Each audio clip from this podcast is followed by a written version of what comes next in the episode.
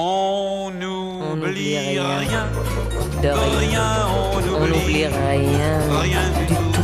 On n'oublie On n'oublie rien. rien. De rien. De rien. On s'habitue. On s'habitue. C'est tout. C'est tout. Ça fait quelques années que je la suivais sur euh, Facebook, que je la suis sur Facebook. Merci Facebook, hein, ça c'est le côté positif de Facebook, c'est de me faire euh, rencontrer de nouveaux artistes et des personnes avec euh, des parcours singuliers, notamment, euh, notamment le tien, Fabi, Fabi Perrier. Merci de. Le tien a attiré mon attention, d'où mon invitation à, à, à cette émission où on dit qu'on n'oublie rien, qu'on s'habitue. On va voir ce que tu en penses aujourd'hui.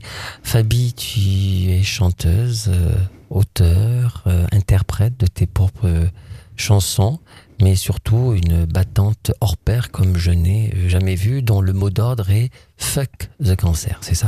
Fuck cancer et vive la vie. Fuck Ouais. cancer et vive la vie. Ouais, je suis une, une combattante, mais surtout je suis une amoureuse de la vie. D'où le fait que je suis une résistante et une résiliente probablement aussi. Résiliente, ta place est complètement euh, ici, ce soir, avec, euh, avec Raphaël Bellon à, la réalisation.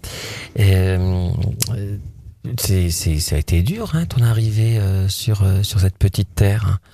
C'est, Oui. disons, t'as pas été, t'as pas, alors, on peut pas dire que les fées se soient penchés sur ton berceau. Bah, Euh, Peut-être qu'elles sont là quand même puisque je suis toujours là. Ouais. Mais, mais c'est vrai que quand je suis arrivée sur Terre, j'étais pas vraiment attendue. C'était Mhm. à l'époque où euh, l'avortement n'existait pas, donc euh, je pense que ma maman a, a été surprise probablement d'être d'être enceinte. Et en plus, nous étions deux, donc deux sœurs jumelles. Ouais. Et, euh, et puis elle était mineure, donc elle a fait comme parfois certaines femmes font, c'est-à-dire que elle nous a laissés et puis euh, et puis ensuite on a été à la DAS et puis ensuite adoptés dans une famille Vous avez été adoptés toutes les deux en même temps? Oui. Par la même famille? Par la même famille. Par la même famille euh, accueillante au départ, mais pas forcément par la suite, c'est ça euh, C'est ça. On a eu une chance inouïe, c'est d'être deux et je Mhm. pense que le fait le fait d'être deux fait que nous sommes encore en vie aujourd'hui. Vous avez Ouais. pu vous aider mutuellement On euh, se soutenait, on se protégeait. euh, Quand l'une prenait les coups, l'autre euh, venait à la rescousse. Et euh, je crois que c'est ça qui nous a rendu fortes. Et, euh, Vous êtes de- des vraies jumelles, comme Oui, on dit des vraies jumelles, ouais. Ouais, ouais, ouais. Ouais, ouais. Et- Il serait intéressant, peut-être qu'on en parlera plus tard, de savoir comment euh, la vie, sans, sans être trop indiscret, mais savoir euh, quel est le parcours un peu de cette sœur jumelle. De, vous êtes de vraies jumelles et, et, pourtant, euh, chez toi, il semblerait que ton corps euh, soit un peu en rébellion. Et euh, est-ce que c'est le cas chez elle? Oui, elle a été touchée aussi par une autre maladie, mais elle a été touchée. Que je crois que malheureusement, quand euh, on est touché par des épreuves de la vie, parfois euh, le corps euh, parle. Et- Alors justement, tu, tu poses très bien le, le sujet. Le corps parle. Donc euh, c'est dire à quel point ces premiers moments de la vie ont été éprouvants et, et, et tu penses que tout ce qui t'est arrivé par la suite, tout ce qui t'arrive par la suite est une est, est l'écho de, de ces moments de. J'en suis sûre, Oui. j'en suis persuadée. On dit que maladie, c'est du mal à dire les choses. Mhm. Et je crois que probablement euh, j'ai étouffé tout ça trop longtemps. Et puis le corps a fini par parler un jour que j'avais 38 ans. Voilà, j'ai découvert que j'étais, que je souffrais d'un cancer euh, du sein et, c'est très étrange euh, ce qui s'est passé en moi ce jour-là. C'est, j'ai eu comme, euh, enfin ça a été une déflagration, mais ça a été aussi un soulagement. C'est-à-dire que j'avais pour seule hérédité dans mon histoire le fait que ma grand-mère maternelle était décédée d'un cancer du sein. Et c'est comme si, pour une fois, j'appartenais à une famille. C'est comme si l'origine revenait en moi, une hérédité. Et euh, voilà, donc il y a eu cette déflagration, ça a été terrible, mais il y a aussi cette, euh, ce soulagement de se dire, bah finalement, euh, je suis pas euh, une enfant de rien, euh, je suis pas une moins que rien. Finalement, il y a une filiation quelque part, et tant pis si c'est la maladie, euh, euh, je vais la prendre comme telle, et puis, euh, et puis peut-être à ce moment-là décider de, de sa vie, de saisir sa vie, saisir sa chance, et de et d'avancer malgré tout. C'est très beau ce que tu viens de dire que au moins tu sais d'où tu viens. Il y a voilà, il y a une trace, il y a une trace et de, de, de, ton parcours, de ton arrivée sur cette terre. Il y avait une grand-mère qui euh, t'a peut-être transmis le gène. Peut-être. On a fait des, des- enfin, j'ai fait un test génétique qui, pour l'instant, ne confirme pas ça parce qu'on on n'est pas encore assez euh, euh, poussé en génétique pour tout savoir. Je fais pas partie de ces mutations qu'on dit BRC1, BRC2. Donc pour l'instant, voilà, j'ai une mutation génétique, mais on la connaît pas. Mais oui, je crois quand même qu'il y a une hérédité. Et puis, euh, et puis donc voilà, j'ai une appartenance. Je sais que quelque part, euh, euh, il y a une filiation et que j'appartiens à cette famille, même si je l'ai jamais, euh, j'ai jamais pu vraiment euh, créer de lien. Quel curieux soulagement. Oui, c'est ça qui est fou. Et euh, il y, a, il y a aussi quelque chose qui est venu en, en moi très vite, c'est euh, euh, la certitude que euh, ben, on, on ne sait pas ce qu'est l'avenir. Euh, moi, je suis quelqu'un qui croit en quelque chose. Euh, je ne sais pas en quoi je crois, mais je crois que on n'est pas là sur Terre pour rien et qu'on a euh, on a des choses à faire, peut-être une mission. Et je me suis dit que euh, ma mission c'était de de, de de réaliser ce que je je voulais faire vraiment. Donc là vraiment j'ai donné toute la chance à mes rêves d'enfant. Et puis aussi je me suis dit puisque euh, si tu as un tout petit peu de lumière sur toi, euh, et j'ai mis en œuvre ça pour avoir un petit peu de lumière. Je, je veux parler de cette maladie, je veux pouvoir euh, lever un petit peu les tabous. Euh, Ouais. Parce que Il y a encore des tabous hein, en 2019. On y reviendra euh, tout à l'heure. Alors tu dis que tu, tu es une personne qui croit, qui croit en la vie, c'est ça? Et, quand, et quand tu étais enfant, et est-ce que la petite fille que tu étais, très largement soutenue par, par sa sœur, Ouais. par sa sœur jumelle, est-ce que malgré euh, l'humiliation et les coups que tu as dû subir dans cette famille dite d'accueil, ouais. euh, est-ce que tu avais la foi en toi et en foi en la vie à ce moment-là? la foi, c'était, euh, elle se traduisait dans la musique. Oui. C'est-à-dire que vraiment, j'ai, je me suis enfermée dans une petite bulle et ma bulle d'oxygène, c'était vraiment la musique. Et donc, Transmise, suis- transmise pourtant par, Transmise euh, par ma mère. par ta mère, Adoptive. la- adoptive. ouais, ouais.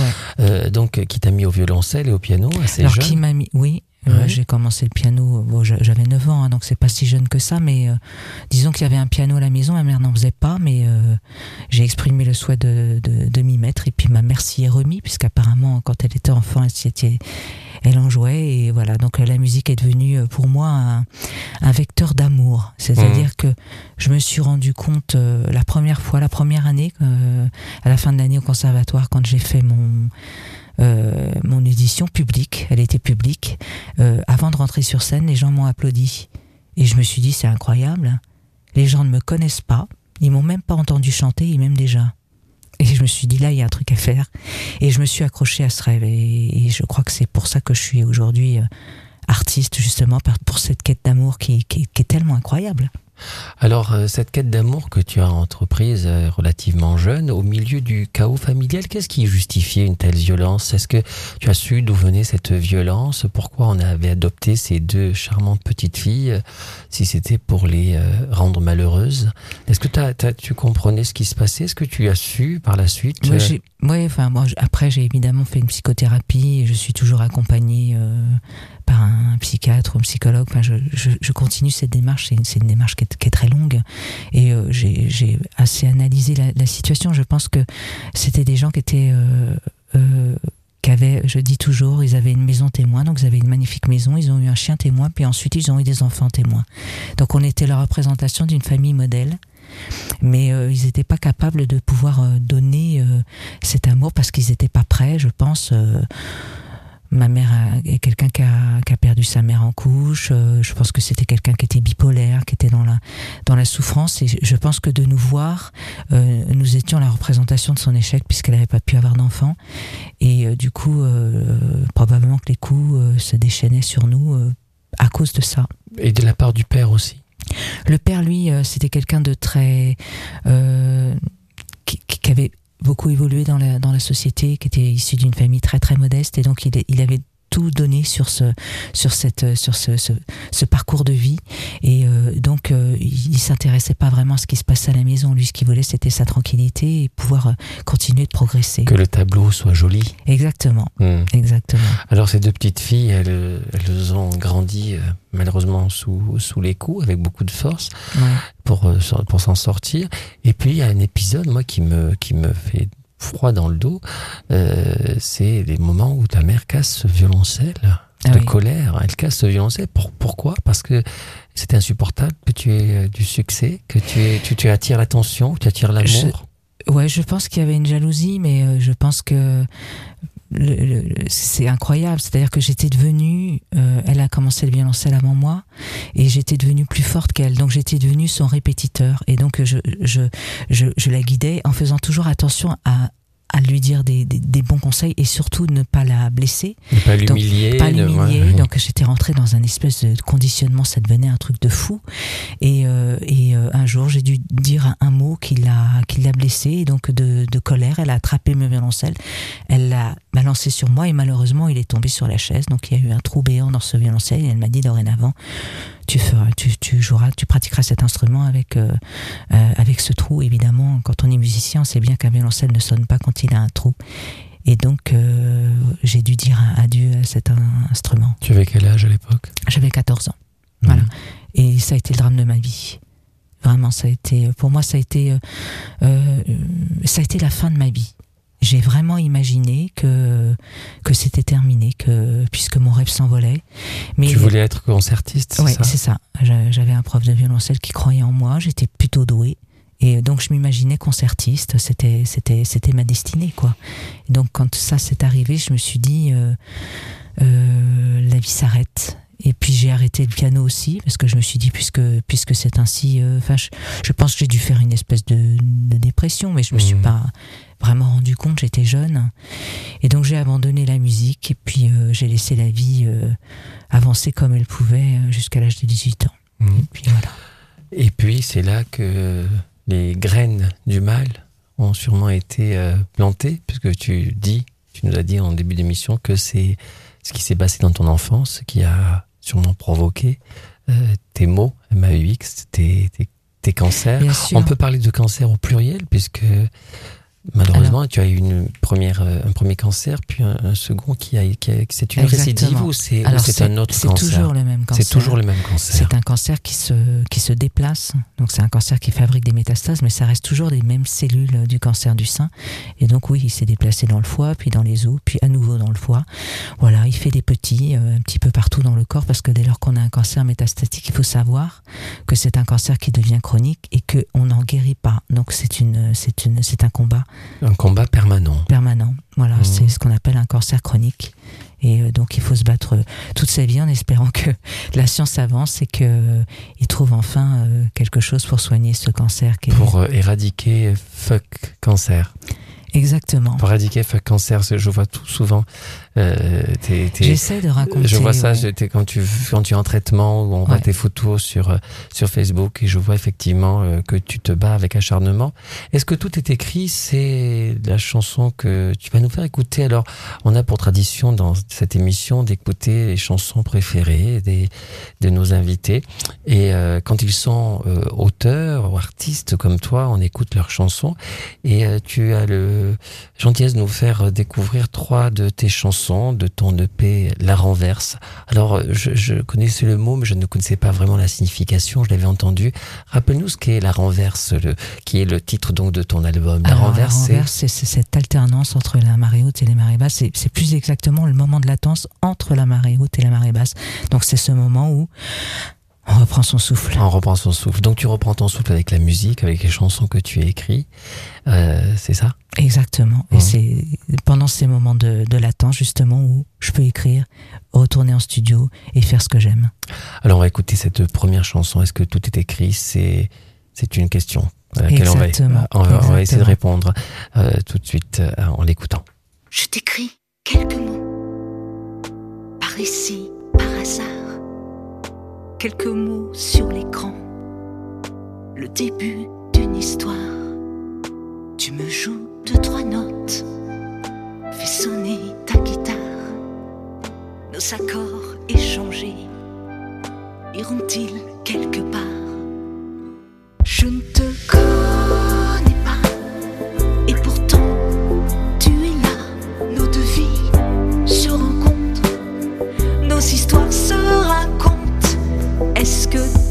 tout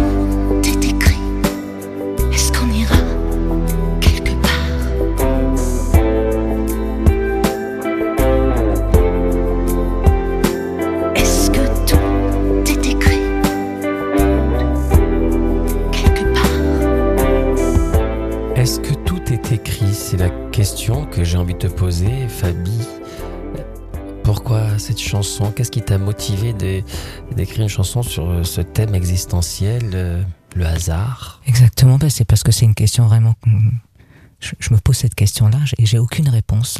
Après, je, je suis toujours surprise des rencontres que je fais. Mhm. Je, je pense qu'il n'y a pas de hasard, justement. Je crois qu'on rencontre des gens, probablement des gens qu'on a croisés peut-être euh, ailleurs ou peut-être dans une autre vie. En tout cas, j'aime croire ça parce que souvent les gens que je rencontre sont des gens qui on a des affinités, on, on a croisé les mêmes épreuves ou, ou les mêmes les mêmes bonheurs. Donc je crois à ça. Moi, je crois qu'il y a il y a, il y a probablement un, un, un fil, un destin, quelque chose qui est écrit. Pour aller quelque part, ce quelque part dont tu parles, c'est que ça serait quoi pour toi? De quelque part, ça serait euh, probablement de. euh, avant d'aller quelque part, je crois, ça serait de pouvoir laisser quelque chose. Je crois que j'ai envie de pouvoir laisser quelque chose avant de pouvoir partir ailleurs. Laisser quelque chose pour qui? Pour toi? Pour tes filles? Pour mes enfants, Pour tes enfants? Tu as deux filles? Ouais, c'est ça? j'ai deux filles, je voudrais. Oui, je, je, je crois que ce que j'ai envie de leur laisser, c'est l'amour de la vie, quoi quoi qu'il arrive, malgré les épreuves que l'on rencontre. Euh, on peut toujours reconstruire quelque chose, même si on croit que tout est foutu. Euh, on peut choisir, on peut, même si le destin est écrit, je crois qu'il y a deux chemins et qu'on peut toujours choisir une autre porte. Mhm. Tu parlais de, cet amour pour la vie, cet amour euh, inconditionnel pour la vie, tu as tu as une capacité incroyable à, à aimer. euh, et pourtant, tu as, as morflé au niveau de, des, am- des amours. Hein. Pas Oui. uniquement des amours, puisque aussi bien avec les, les, les, les hommes ou les femmes, hein, on va pas. Il n'y a pas de, de grand Non. mystère autour de ça, hein, puisque tu en parles dans ton. Justement, je rencontre des âmes. Voilà. Donc, euh, il semblerait que les rencontres soient quand même difficiles euh, de les pérenniser. Pour, Et- pour beaucoup, hein, c'est le cas. hein, Pour Et je pense qu'en en plus, j'ai un- je reproduis, quand on a un certain passé, on reproduit un certain schéma. Mhm. Et avant de comprendre qu'on est attiré par toujours les mêmes personnes, il faut un certain temps. Donc euh, justement, là, aujourd'hui, je fais plus les mêmes rencontres parce que j'ai travaillé sur moi. Oui. Euh, et forcément, on se rend compte de nos erreurs. Et on attire toujours les mêmes personnes puisqu'on reproduit toujours les mêmes choses. Donc en travaillant sur ça, euh, on ouvre vers d'autres d'autres rencontres. Donc ça, c'est ça qui est plutôt positif. D'autres rencontres et, et peut-être aussi une manière d'éradiquer la maladie, aussi chronique soit-elle. C'est ça qui te permet d'avancer, de te dire que je, je, mets, je, je ne répète pas les mêmes erreurs, je ne répète pas les mêmes schémas et peut-être que je vais sortir d'un engrenage de la oui, j'y maladie. crois, moi. Je crois, je crois à ça. Je crois que la vie qu'on a euh, fait que probablement on a, on- enfin, on, on installe un espèce de lit où la maladie peut s'installer. Et si on, on règle les choses, si on met, on règle les choses avec soi puis avec les autres, peut-être qu'on a aussi, on a pu aussi avoir fait du mal ou pardonner aussi à ceux qui nous ont fait du mal. C'est très, c'est très chrétien ce que tu dis là. C'est très euh, euh, pardonner à ceux qui nous ont fait du mal. Tu as pardonner pour soi. pour soi. Mhm. Oui, c'est important parce que malheureusement, on, on peut rien changer. Ce qui a été fait est fait, mais c'est important pour pardonner, pour pardonner pour soi parce que souvent, quand euh, on, on souffre de, de douleur et de violence, on, on croit toujours qu'on est responsable de ça. Donc, en pardonnant, euh, on se pardonne à soi. Dois-je comprendre que tu t'es pardonné à toi-même ce qui s'est passé dans ton enfance ou est-ce que tu es allé jusqu'à pardonner tes parents? Je, je leur ai dit euh, que je les aimais. Euh, je leur ai pas dit que je, le- je- je leur pardonnais puisque de toute façon, c'est quelque chose qui pour eux euh, n'a pas existé. Euh, Ils sont dans le déni Total. encore aujourd'hui Comme beaucoup de, de gens qui, qui- Maltraitants Ouais, bien sûr, ils sont dans le déni. Donc, euh, c'est pas la peine d'essayer d'envisager quoi que ce soit. Je ne cache pas que j'imagine que le jour de leur mort, peut-être qu'ils me demanderont pardon, peut-être que ça aura lieu, peut-être que ça n'aura pas lieu. Mais en tout cas, moi, je me serais pardonné, je leur aurais pardonné déjà. Quels sont les liens que tu as aujourd'hui avec eux? Ils sont très âgés, donc euh, c'est un lien de. C'est ça qui est assez étrange, c'est-à-dire que c'est un lien de, de aujourd'hui de parents euh, qui prend soin de leur, euh, de leur, de leurs enfants qui ont été parents. C'est ça qui est assez fou, quoi. Et quels liens ont-ils avec tes, tes petites euh, aucun lien, aucun lien aucun lien. Et avec ta sœur, est-ce qu'ils ont eu le même lien à peu près? Ah oui, oui. Oui, il n'y a, y a- il y a- il y a pas eu de différence. Ils ont eu d'autres, enfin, ils ont adopté d'autres enfants euh, euh, d'une autre façon au niveau de l'adoption, et les- les- ils ont reproduit les mêmes choses. hein. donc c'est c'est vraiment Ils les ont chose. également maltraités. Oui, oui, oui. Et est-ce que tu n'as pas eu envie à un moment de signaler ça à la, à la DAS ou de signaler ça aux autorités? Est-ce que tu- tu- est-ce que l'enfant que vous étiez, les enfants que vous étiez à l'époque pouvaient se rebeller ou trouver j'ai tenté. Euh, ma sœur, euh, quand elle était petite, elle, une fois, elle était descendue. Je me souviens, elle avait 10 ans, elle était descendue. On habitait dans une côte, donc elle avait descendu la côte et elle s'était, elle avait dit, je vais, je vais jusqu'à la police pour dire. Et puis, bah, ma mère l'avait, l'avait rejointe et, empêchée. Moi, j'a- j'avais 14 ans aussi. J'avais signalé mon médecin. Et je me souviendrai toujours de ce médecin, de ce médecin traitant qui m'avait dit, vous savez, euh, vous avez la chance d'avoir des parents. Si vous signalez que vous êtes maltraité, maltraité, vous allez vous retrouver en foyer. Et c'est c'est très étrange parce que c'est aussi ce qu'on m'a répété moi ensuite quand euh, j'ai traversé des épreuves avec euh, un, homme euh, qui me battait. C'est la même la même réponse que j'ai eue de la part de, des officiers de police, c'est de, dire si vous si vous si vous le dites, si vous portez plainte, on va vous retirer vos enfants et puis et puis c'est incroyable. Ça, veut dire que je me suis dit moi adulte, je me suis dit mais c'est incroyable. Ça veut dire que les choses n'ont pas évolué.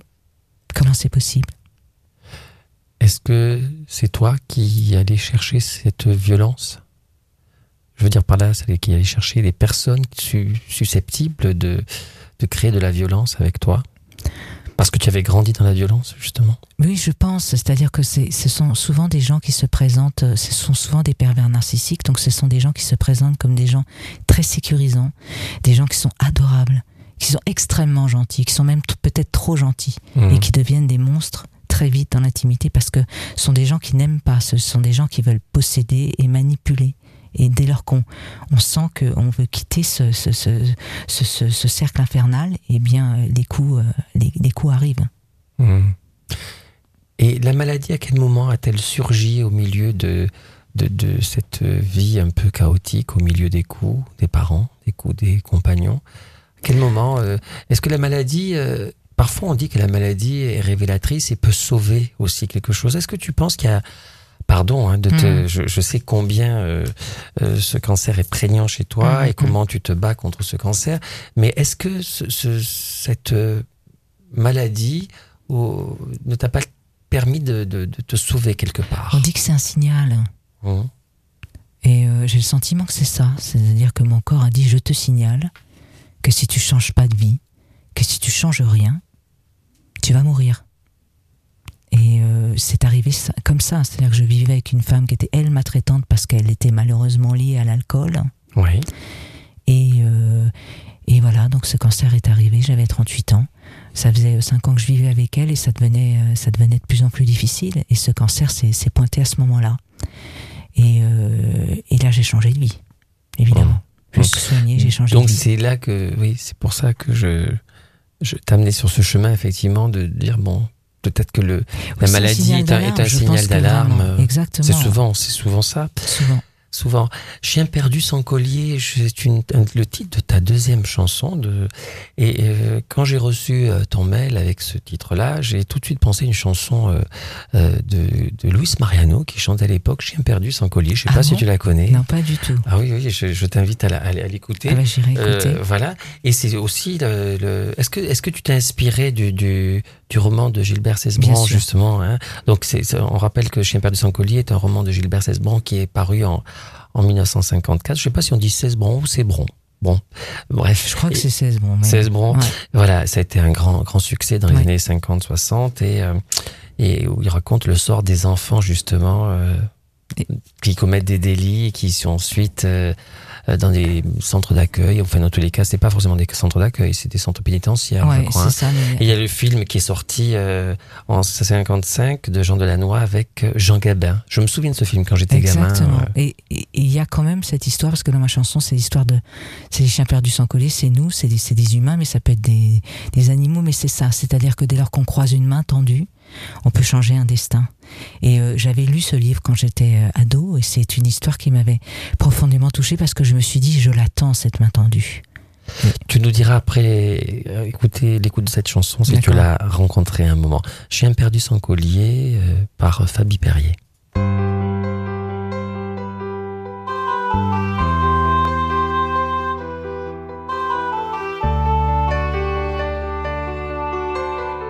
Je ne sais pas si ma main pourra t'apaiser. Je ne sais pas d'où tu viens, tu n'as pas de collier. Je le lis dans tes yeux, tu m'as pardonné pour ce que des salauds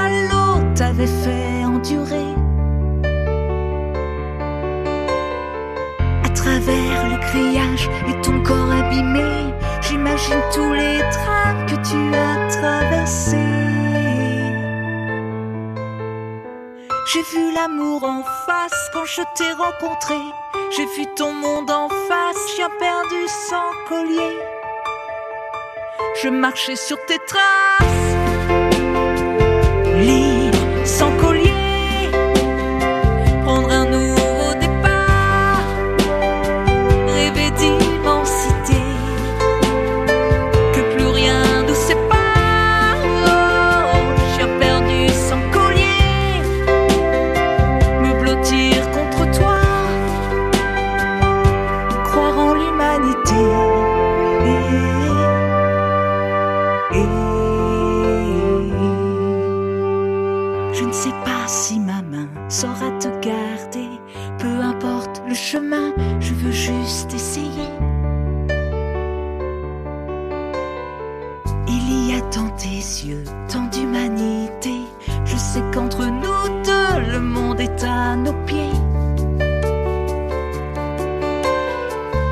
travers le feuillage, allons nous évader.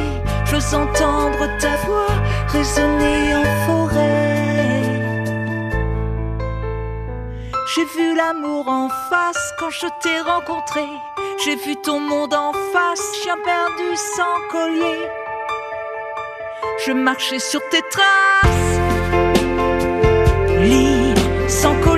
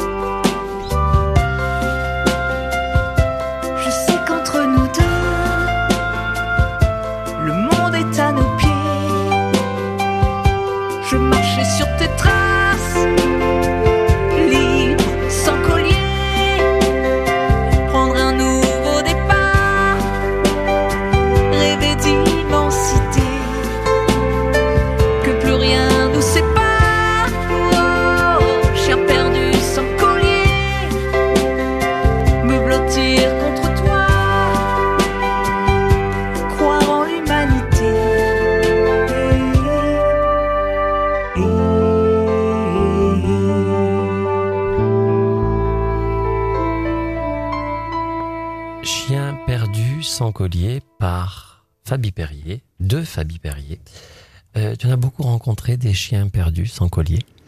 Oui, oui, j'en ai croisé euh, de nombreux parce que je- les artistes sont souvent des, des chiens perdus sans collier. Ils euh, se servent de leur de leurs failles, de leurs blessures pour pouvoir euh, toucher les autres. Est-ce que tu aurais aimé que cette chanson soit écrite par quelqu'un d'autre pour toi?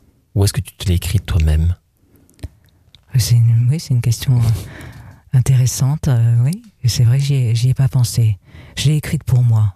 Oui, pour pour euh, justement parce que je suis ce chien perdu sans collier et, et je crois que on peut on peut toujours croiser euh, cette main aimante qui peut venir nous Tu l'as rencontré dans la vie des mains aimantes, malgré euh, très peu. très peu? Très peu, ouais, très très peu.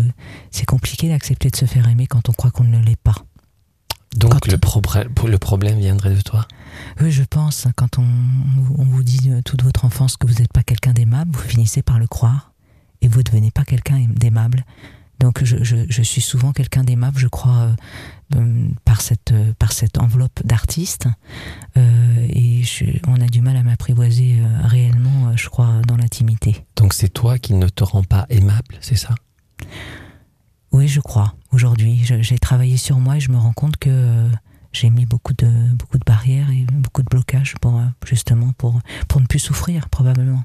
C'est la peur, la peur de souffrir, c'est ça? Exactement. La peur de l'abandon, la peur de la Le maltraitance syndrome de l'abandon, c'est quelque chose qui me sur lequel je travaille. Et, Bien sûr.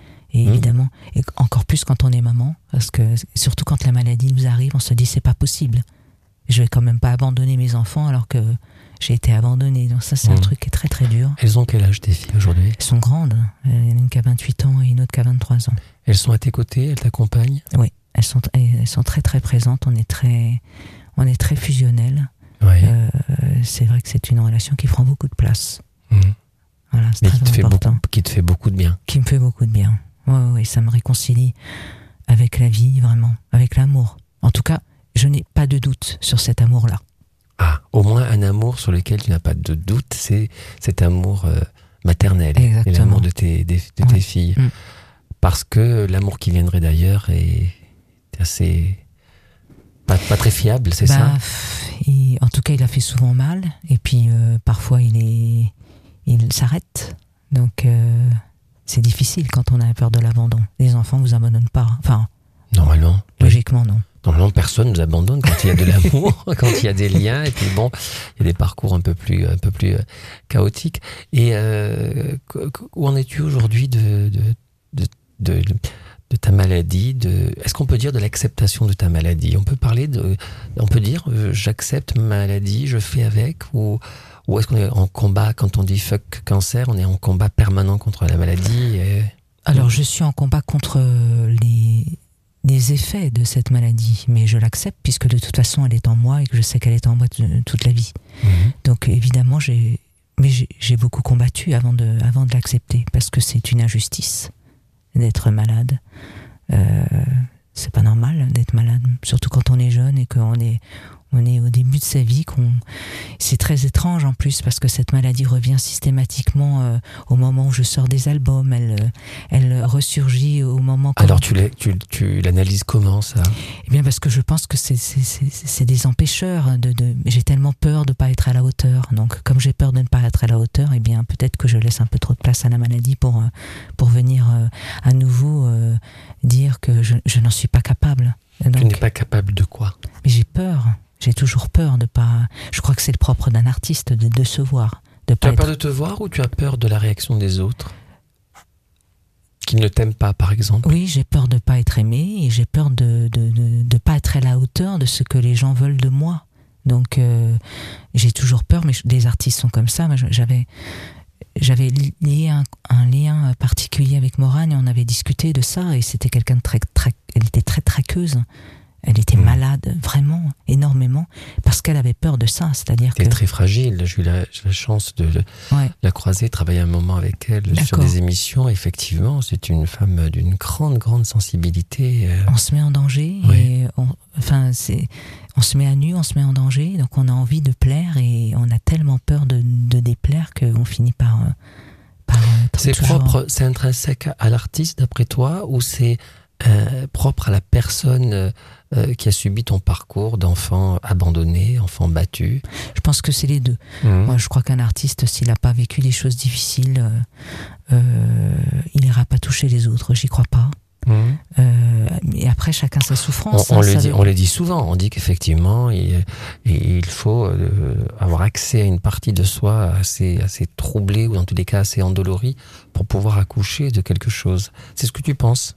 Ouais, je crois sincèrement. Je crois que euh, ça veut pas dire qu'il faut souffrir tout le temps. Hein. Mhm. parce que euh, mais c'est vrai qu'on on a quand même plus d'inspiration quand on quand on vit des choses difficiles en tout cas moi j'ai plutôt tendance et puis euh, écrire des choses gaies ça m'arrive mais euh, Comme je le dis euh, parfois, On se laisse euh, vite. on- on- c'est vrai que les, les, les meilleures chansons d'amour, c'est pas c'est des chansons de, terribles, les tristes. histoires d'amour se terminent mal hein, c'est vrai hein, c'est c'est- voilà euh, c'est- c'est c'est toujours comme ça Oui, ma- malheureusement, euh, Mm. oui, c'est c'est souvent, c'est souvent le cas. Je ne sais pas ce qu'en pense euh, Raphaël, qui est euh, aux commandes de l'émission, à la réalisation. Il acquiesce, il acquiesce. Il a un micro, il ne prendra pas encore la parole, il réfléchit à ça, mais il, il- il nous rejoint sur euh, sur ce sentiment qu'effectivement, souvent les histoires d'amour finissent mal en général. Mais en tous les cas, est-ce que il faut absolument passer par le dolorisme pour accoucher de soi-même? Non justement c'est ce vers quoi je vais c'est-à-dire que je, je m'aperçois qu'on peut aussi être heureux Oui, euh, sans souffrir. sans souffrir. Et donc, on peut aussi euh, être heureux et accoucher de, de choses que, qui sont difficiles ou des choses euh, qui peuvent euh, être belles euh, sans être tout le temps dans, dans la douleur, sans cultiver toujours ce truc. Tu vas vers ça? Ah oui, Je vois ton Je visage plus, plus, plus détendu que, ce que, que certaines photos que j'ai pu voir. Bon, évidemment, euh, parfois j'ai vu des photos où tu étais à l'hôpital en pleine chimio, donc peut-être qu'effectivement les traitements et la douleur de certains traitements, mais en tous les cas, je te sens plus détendu. Oui, parce je- que j'ai regardé des images, évidemment, tu te doutes pour préparer cette émission, j'ai regardé des images, des interviews, ouais. et je trouve qu'il y a une forme d'apaisement dans ton regard, dans ton visage, euh, qui est, qui est, qui est, qui est Mais c'est d'aujourd'hui. vrai, C'est- ouais, parce que récemment j'ai fait des, j'ai fait des, choix de vie euh, qui, qui font que euh, je vis pleinement ma vie. Je suis assez heureuse dans mon dans mon choix de vie. euh, Je te sens en paix. Ouais, je suis plutôt en paix et c'est d'ailleurs pour ça que je pense que le cancer est en train de me foutre la paix, Oui. euh, puisque je suis en train à nouveau de gagner euh, une nouvelle fois contre contre lui. Donc euh, donc euh, je crois je crois à ça. Ça veut pas dire parce que faut si les gens nous écoutent, ça veut pas dire que c'est parce que euh, on n'est pas en paix avec soi que la maladie gagne, parce que malheureusement on n'est pas tous égaux, on n'est pas tous égaux dans les traitements. C'est important de le dire parce que on est beaucoup dans la culpabilité. Euh, les médias, etc., nous culpabilisent beaucoup sur la maladie, sur le fait qu'il faut être un combattant, sur le fait qu'il faut avoir le bon moral, etc. Et malheureusement, parfois, ça ne suffit pas. Donc euh, voilà, faut aussi relativiser sur ça. Mais je crois que quand on est un petit peu plus en paix avec soi, on est quand même plus heureux de, de- dans la vie. Et après, bah, c'est la cerise sur le gâteau si, euh, si, si le traitement marche et si, euh, et si euh, on arrive à se projeter à nouveau un petit peu dans quelques semaines, dans quelques mois et puis peut-être dans quelques années. C'est ton cas aujourd'hui. Voilà, exactement. Avec la sortie de La Renverse, avec des projets de scène prochainement? Alors des projets de scène, euh, oui probablement, mais probablement plutôt euh, à nouveau dans l'écriture de euh, de quelque chose. D'abord dans l'écriture d'un livre et je suis qui est finalisé. Je cherche évidemment un éditeur, c'est très compliqué, qui va s'appeler La Renverse, qui raconte dans tout mon parcours avec comme fil conducteur cet espoir qui est né par la musique, ce rêve qui me tient debout, euh, qui me garde vivante, et puis probablement l'écriture euh, à nouveau, de rentrer en studio et de faire euh, un nouvel, enfin la suite de cette EP, puisque cette EP n'est qu'un sept euh, titres. Voilà, un EP en, on, on le rappelle pour nos auditeurs, n'est pas vraiment le format album 12 ou 13 chansons, mais un ça. peu plus court. Euh, Dans, dans- dans ton cas, il y en a 7, c'est Ouais. ça? C'est quand même pas mal déjà, 7. Hein Généralement, un EP, il y en a un peu moins, mais Et bon. il y a 5 souvent, 5 ou 6. 5, 5 ou 6. Alors justement, dans ce EP, il y a une autre chanson qui s'appelle Mademoiselle, qui n'a rien à voir avec la chanson de Zazie. Euh, Celle-ci est de... Même si j'adore Zazie. Et Oui, d'ailleurs, c'est- assez rigolo parce qu'on a un lien avec Zazie, Ouais. puisque le réalisateur de cet album s'appelle Vincent-Marie Bouveau et qui donc a été le réalisateur de de Zazie et ils ont eu les victoires de la musique d'ailleurs euh, ensemble donc euh, pour la petite histoire voilà c'est Bah, très bien, et c'est avec lui que tu réalises cet EP. ouais c'est avec lui Très que bien. c'est lui qui a composé Chien perdu sans collier d'ailleurs Ah, bien. Et est-ce qu'il a participé à Mademoiselle exactement Il a participé à Mademoiselle. Alors Mademoiselle, c'est une euh, chanson qui j'ai vu, j'ai vu le clip. hein. Je vous invite d'ailleurs à aller sur le site de fabiperrier.com. Voilà, www.fabiofficiel.com Voilà, pardon, je peux le répéter www.fabiofficiel.com Voilà. Et vous verrez les clips, vous verrez les, les, les cris, notamment celui de euh, que vous allez voir maintenant. Écoutez maintenant. mademoiselle Mademoiselle, c'est qui cette mademoiselle? C'est ta grand-mère? Alors c'est ma ou grand-mère c'est une grand-mère? Non, c'est ma grand-mère adoptive, mais c'est aussi euh, probablement l'histoire de beaucoup de grand-mères, de toutes ces femmes qui euh, qui sont restées dans l'ombre, mais qui ont, qui ont fait des choses incroyables pendant pendant la guerre. Et ma grand-mère, elle était directrice de pouponnière et elle a elle a caché des enfants juifs. Donc euh, c'est, elle me racontait cette histoire et je trouvais ça tellement incroyable. Elle Et fait je, partie des justes. Exactement. Et je voulais lui rendre hommage parce que euh, c'est important de raconter que ces femmes-là, euh, eh bien, elles ont choisi euh, par, par l'amour des enfants, par l'amour de la vie. Elles se sont rangées d'un côté. Elles n'ont pas réfléchi à savoir ce qui, qui avait raison, qui avait tort. Elles ont protégé euh, les minorités et elles, ont fait des, des actes héroïques. Et c'était important de pouvoir en parler. On lui rend hommage en écoutant Mademoiselle ici ce soir.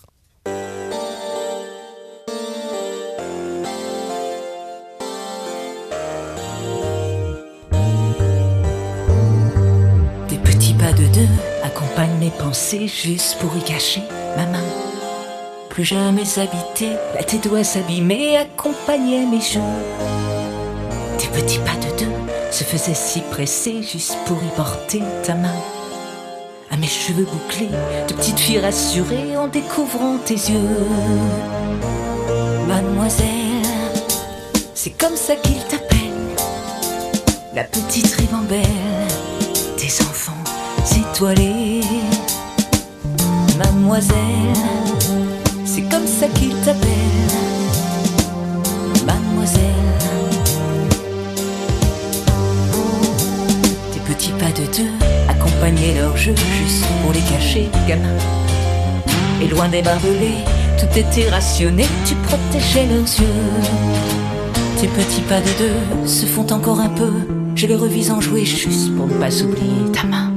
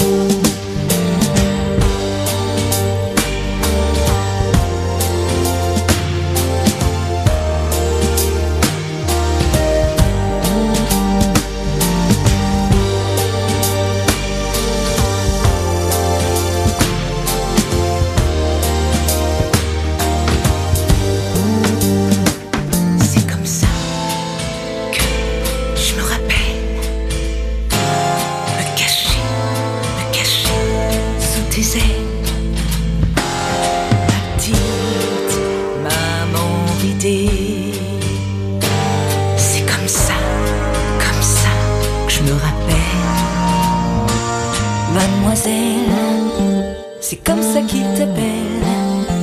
La petite ribambelle des enfants étoilés. Mademoiselle, c'est comme ça qu'il t'appelle.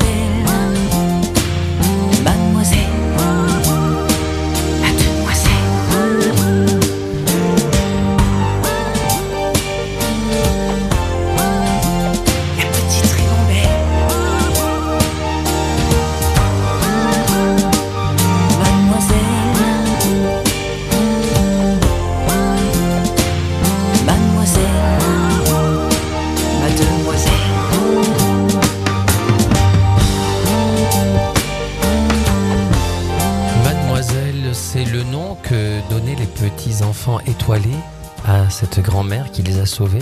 Exactement. Qui les a sauvés. Est-ce qu'elle t'a sauvé aussi? Est-ce qu'elle a été un bâton de résilience pour toi pendant euh, ton enfance? Cette grand-mère à qui tu rends hommage. Oui, Enfin, c'est- c'était surtout quelqu'un qui était aimant. Donc elle, elle- a été aimante toute, Oui. toute sa vie en fait. Elle a été aimante toute sa vie, donc c'est avec elle que j'ai découvert l'amour. Mhm. Et, euh, et euh, donc c'est pour ça que je voulais lui rendre hommage. Et, et je crois à ça. En tout cas, je crois que c'est un, c'est un ange gardien. Et, et j'essaie aussi de, de, de, de, de pouvoir être digne d'elle. Concrètement, ça a été un ange gardien puisqu'elle a fait partie des, des justes. Elle était du, côté de, de l'amour, de, de, de, la, de la justice. Euh, et euh, et est-ce que cette grand-mère aurait pu calmer C'était la mère de ta mère? Oui, c'est la savait mère adoptive de ma mère. Ah, c'est la mère adoptive de c'est la mère adoptive. Donc on est quand même dans des, dans des schémas euh, assez Oui, particuliers. puisque ma mère a perdu sa mère en couche. Et donc cette, Ouais. cette grand-mère qui était donc une demoiselle, puisqu'elle avait jamais été mariée. C'est pour ça que les enfants, les enfants l'appelaient mademoiselle. Et donc elle a, elle a, elle a récupéré euh, ma mère Qu'elle l'a élevée toute seule qu'elle a élevée euh, au milieu de tous ses enfants. Donc je pense aussi que probablement ma mère a dû, euh, il y a quelque chose, je pense que de partager ces- cet amour a dû être compliqué pour elle. Et euh, peut-être qu'il y a aussi une explication là dans cette violence qu'elle... elle me racontait toujours un truc incroyable et que, qui m'avait profondément choqué. Elle, elle m'avait expliqué que quand elle était enfant, elle avait mangé la ration de chocolat de tous les gamins. Mhm.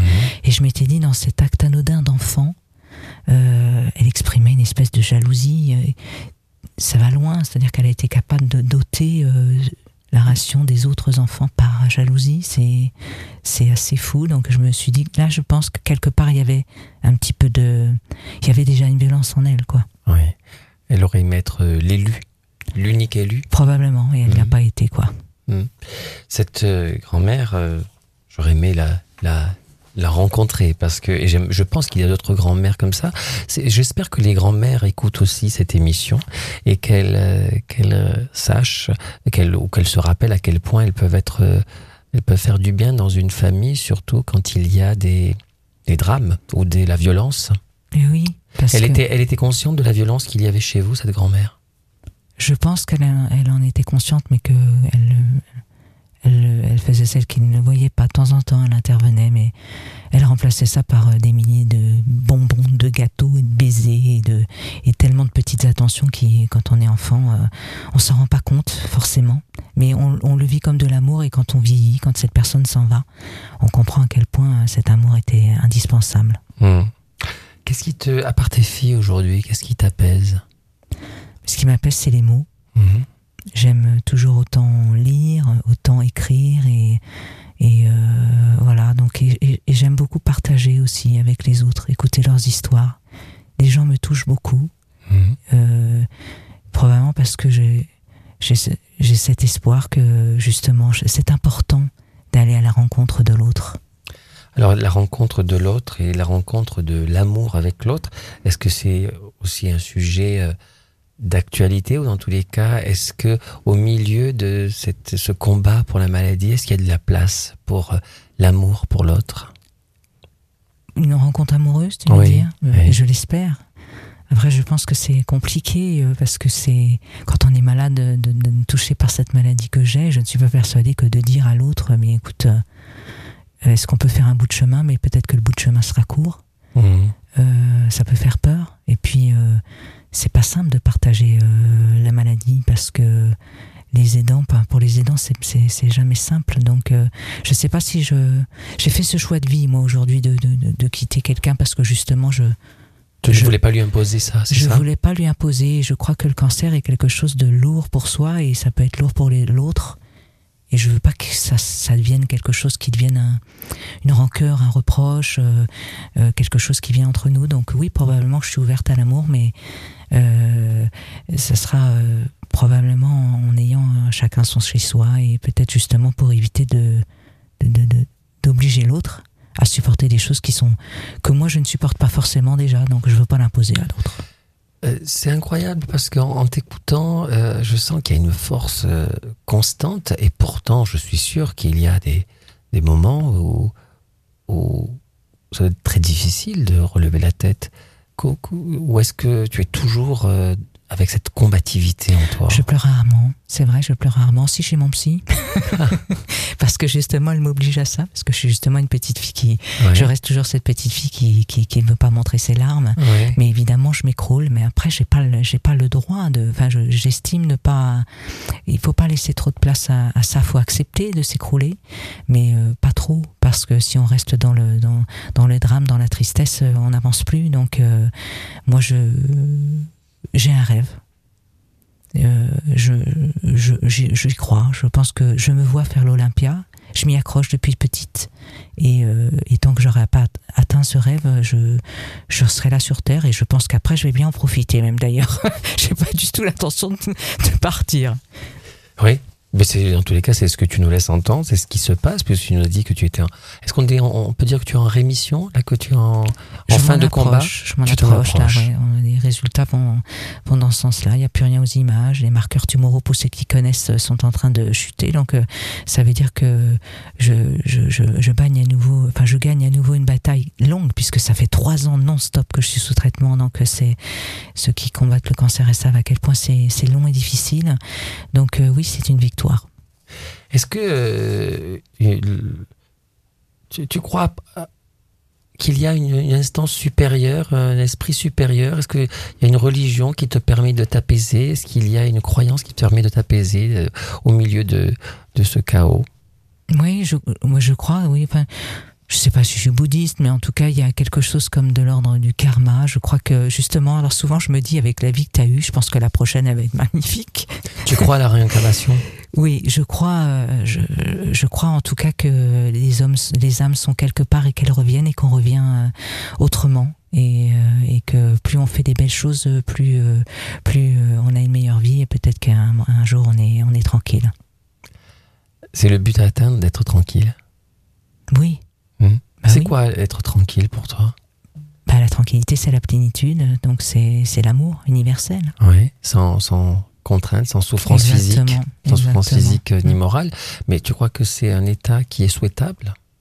Si tant est qu'il est, si tant est qu'il est euh, atteignable un jour, est-ce que le fait de, de- de vivre sans souffrance, euh, est-ce que c'est quelque chose qui serait supportable? Je sais pas, parce que finalement, je côtoie cette vie tellement avec souffrance, donc je sais pas si je saurais m'adapter. Mais on dit que l'être humain est, est, euh, enfin, s'adapte facilement, donc euh, on va y Est-ce croire. que, est-ce que tu penses que, est-ce que tu avais déjà cette combativité avant euh, que ton cancer, ton premier cancer se déclare? Oui, puisque euh, je me suis battue euh, enfant, enfin, je, je, je, je- je me suis toujours bagarrée, donc oui, oui, je crois que c'est une compatibilité qui est probablement même dans le ventre de ma mère, puisque j'étais pas attendue. Je crois vraiment que c'est un truc. euh, Ouais. C'est pour ça que je crois à ça. Peut-être même euh, de l'ordre de la cellule, on dit qu'il y a une mémoire, que les cellules sont programmées d'une certaine manière. Donc je- crois à tout ça, moi en tout cas. Alors justement, est-ce que la, la, la cellule que tu as partagée avec ta sœur euh, vous a fait hériter du même patrimoine génétique en termes de combativité? Est-ce que c'est le cas? Est-ce qu'elle est aussi combative que toi, ta oui, sœur? ma sœur est combattante. Pas de, on n'a pas la même vie euh, du tout. Elle s'est penchée sur l'écriture aussi. Bon, elle est pas, elle a pas un tempérament artiste, mais elle a aussi une forme de, résilience. Elle est plus euh, du côté de, de la voyance, du, spirituel. de- euh, voilà, donc elle a, elle a aussi construit sa vie euh, d'une certaine manière. Hmm. Ce sont deux drôles de vie. Tu as senti à quel point j'avais fait, euh, ce, ce- ce- j'ai fait un, un très beau chemin là pour arriver sur ta dernière chanson, chanson sur euh, ma drôle de vie, sur vos drôles de vie, j'ai envie de dire, de Véronique Sanson. Euh, tu choisis de terminer avec une chanson très joyeuse. Est très joyeuse cette Oui, chanson. alors c'est une chanson souvent que je reprends sur scène. Je finis souvent euh, le concert. Enfin, j'ai souvent fini mes concerts avec euh, avec euh, cette chanson de, de Véro, parce que justement, Véro fait partie de ces artistes qui ont eu des failles et qui euh, qui, mal, qui qui malgré tout transmet des choses incroyables sur scène? Et puis Véro, il y a une histoire entre nous, c'est que quand j'ai appris mon premier cancer, c'était le 14 avril 2008. J'avais une place de concert pour aller voir Véro. Et le fait de la voir sur scène, ça m'a donné envie de me battre. Donc, il y a une histoire avec Véro. Tu l'appelles Véro euh, comme une amie? Oui, parce que euh, elle, elle prend une place dans ma vie et que et que euh, il y a un rêve aussi là, partager la scène un jour avec elle. En plus, je sais qu'elle a traversé une épreuve et que elle fait partie aussi de ces résilientes puisqu'elle est Elle a, parcouru euh, ce combat. Enfin, elle est, là toujours aujourd'hui. C'est une grande compositrice, une grande artiste euh, qui, euh, qui, occupe la scène française depuis les années 70, notamment avec cette chanson sur ma drôle de vie qui est de 1972. C'était le second 45 tours extrait son deuxième album, donc c'est dire que cette chanson que l'on entend encore aujourd'hui a su tenir bon, qu'elle est très bien écrite et et surtout, elle est, c'est une chanson que tout le monde reprend, que toutes les générations euh, vrai. euh, re- reprend, reprennent. On l'écoute là tout de suite. Chanson sur ma drôle de vie de Véronique Sanson. Véro pour Fabi.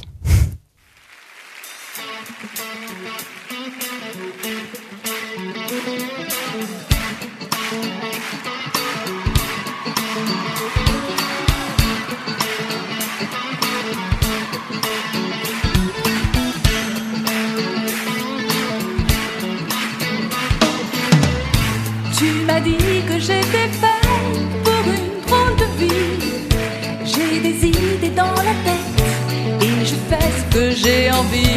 Je t'emmène faire le tour de ma drôle de vie. Et je te ferai tous les jours. Et si je te pose des questions, qu'est-ce que tu diras? Et si je te réponds, qu'est-ce que je dirais Si on parlait d'amour, qu'est-ce que tu diras? Même si je sais que tu aimes la vie, que tu aimes au fond de moi, me donne tous ces emblèmes, me touche quand même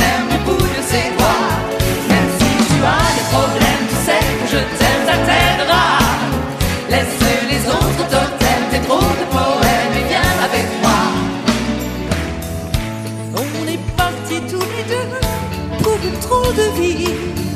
Et on est toujours amoureux et on fait ce qu'on a envie. Tu as sûrement fait le tour de ma drôle de vie. Je te demanderai toujours. Et si je te pose des questions, qu'est-ce que tu diras? Et si je te réponds, qu'est-ce que je dirais? Si on parle d'amour, qu'est-ce que tu diras? Même si je sais que tu aimes la vie, que tu aimes au fond de moi,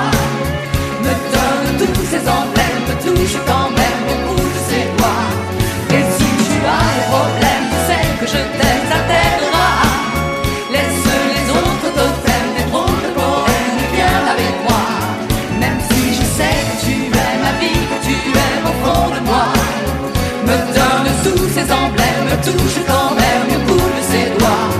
Même si tu as des problèmes, tu sais que je t'aime, ça t'aidera. Laisse les autres totems, des drôles de poèmes et viens avec moi.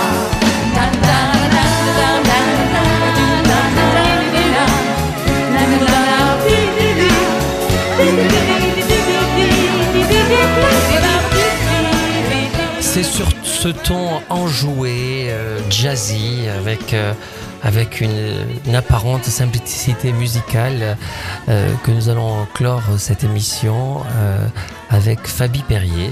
Fabi, merci beaucoup d'avoir euh, accepté euh, mon invitation. Euh, nous nous sommes enfin rencontrés euh, de visu, hein, Oui, puisque oui. nous étions des amis, euh, des amis euh, virtuels. Exactement.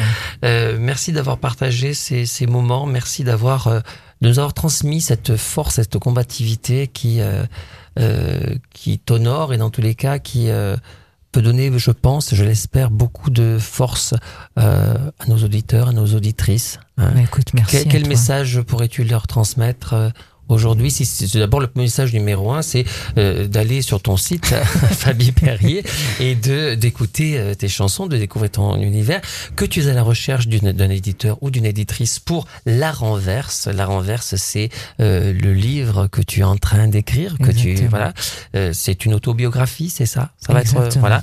Donc La Renverse et euh, donc qu'est-ce que tu pourrais dire à ces personnes-là? Que la vie est un cadeau. que la vie est un cadeau. Euh, oui, tu, tu leur fais un beau cadeau. C'est venant de ta part, c'est formidable de dire ça. Mais la vie vrai, est un la cadeau. vie est un cadeau, l'amour est un cadeau, donc euh, profitons de, de chaque instant comme si c'était le dernier, ou plutôt comme si c'était le premier. Alors nous allons suivre à la lettre, hein, comme si c'était le premier, comme si c'était le dernier jour. Ça devrait être tellement évident, mais on pense souvent, euh, oui, on a peur du dernier jour, mais on, on oublie que. On fait tous, on fait tous ces mêmes erreurs. Ouais. Moi aussi, hein, je les ai faites. Hein. On Alors. les fait tous. Alors on va on va clore euh, l'émission en vous rappelant que vous pouvez y participer vous aussi, comme Fabi, en vous inscrivant sur le- ma page Facebook. On n'oublie rien, on s'habitue. Voilà, dans laquelle, euh, sur, dans laquelle vous retrouverez également tous les podcasts de la saison 1, de la saison 2 que nous avons démarré. Et donc voilà, vous pouvez me contacter par M- MP, comme on dit, par message privé. Et nous serons très très heureux de vous, de vous y recevoir avec euh, euh, mon collègue réalisateur Raphaël Bellon. C'est vrai qu'on est bien ici. Hein. Tu es bien, t'as vu ça? Ouais. Hein Merci beaucoup Fabi et euh, ne, ne manque pas de nous informer de tes passages sur scène et, et voilà, c'est avec grand plaisir. Et si tu fais l'Olympia, ce que je te souhaite assez rapidement, ben, nous ne manquons pas d'être présents avec Raphaël Yes. et avec les moins auditeurs. personnes dans le public, c'est cool. Merci Fabi, à bientôt. Merci. On n'oublie rien. rien. De rien. Rien, on n'oublie rien. rien du tout. On n'oublie rien. rien. Rien. On s'habitue. C'est tout. C'est tout.